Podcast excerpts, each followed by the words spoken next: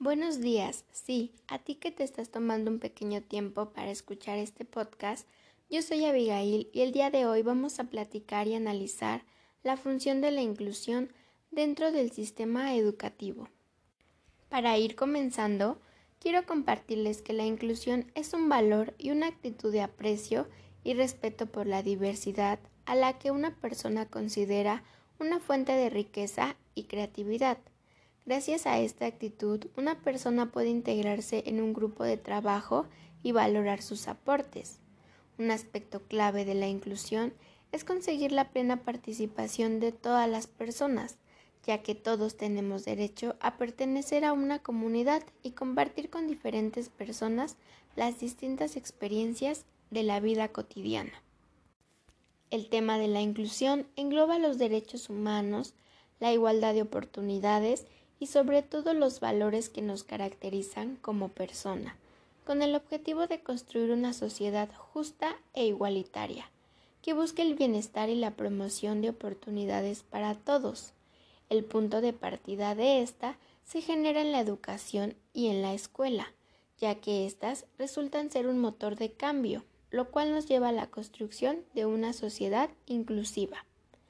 La inclusión es un proceso que no tiene fin, por lo que resulta de una búsqueda interminable de nuevas y mejores formas de responder a la diversidad de los alumnos que aprenden, refiriéndose también a cómo aprender a vivir con y desde la diferencia. Una forma de hacerlo es a través de la implementación de programas que involucren a toda la comunidad a convivir, compartir, aprender y trabajar desde la diversidad. El movimiento inclusivo tiene sus inicios a partir de la conferencia de 1990 por parte de la UNESCO en Tailandia, donde se origina la idea de una educación para todos.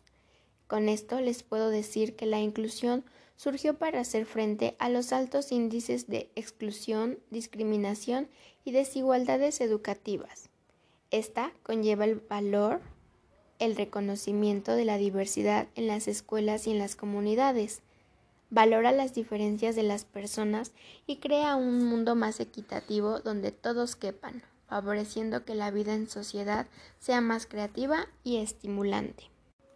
En la idea de la UNESCO y de la Secretaría de Educación Pública, la inclusión exige la adaptación de la enseñanza para y en la diversidad de necesidades educativas de todos los alumnos, mismos que presentan diferencias en cuanto a su procedencia social, cultural y características individuales. Sin embargo, esto que les estoy contando está lejos de suceder en las escuelas y por ende llegar a implementarse en las aulas. La inclusión está lejos de ser una realidad tangible porque no cuenta con una escuela para todos, ya que no está equipada con elevadores, rampas, señales en braille o en lengua de señas mexicanas o con alguna otra necesidad que los niños requieren. Por ello no se logra generar un ambiente de inclusión. Por ello, la educación inclusiva busca que todas las personas tengan acceso a una educación de calidad, ya que la educación es la base de una sociedad más justa e igualitaria.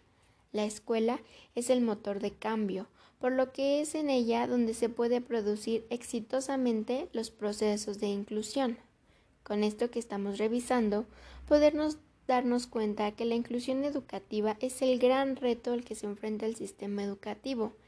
Este reto requiere modificarse en tres ejes, estructura, recursos y estrategias, y solo podríamos hablar de escuelas inclusivas cuando sus estructuras aseguren la creación de un ambiente inclusivo para todas y todos. Así concluyo este podcast. Espero que tú, que nos escuchaste, hayas disfrutado de este tema y que no te haya hecho reflexionar sobre la importancia que tiene la inclusión en nuestra vida y en nuestra educación que recibimos. Gracias por acompañarme. Yo soy Abigail. Hasta la próxima.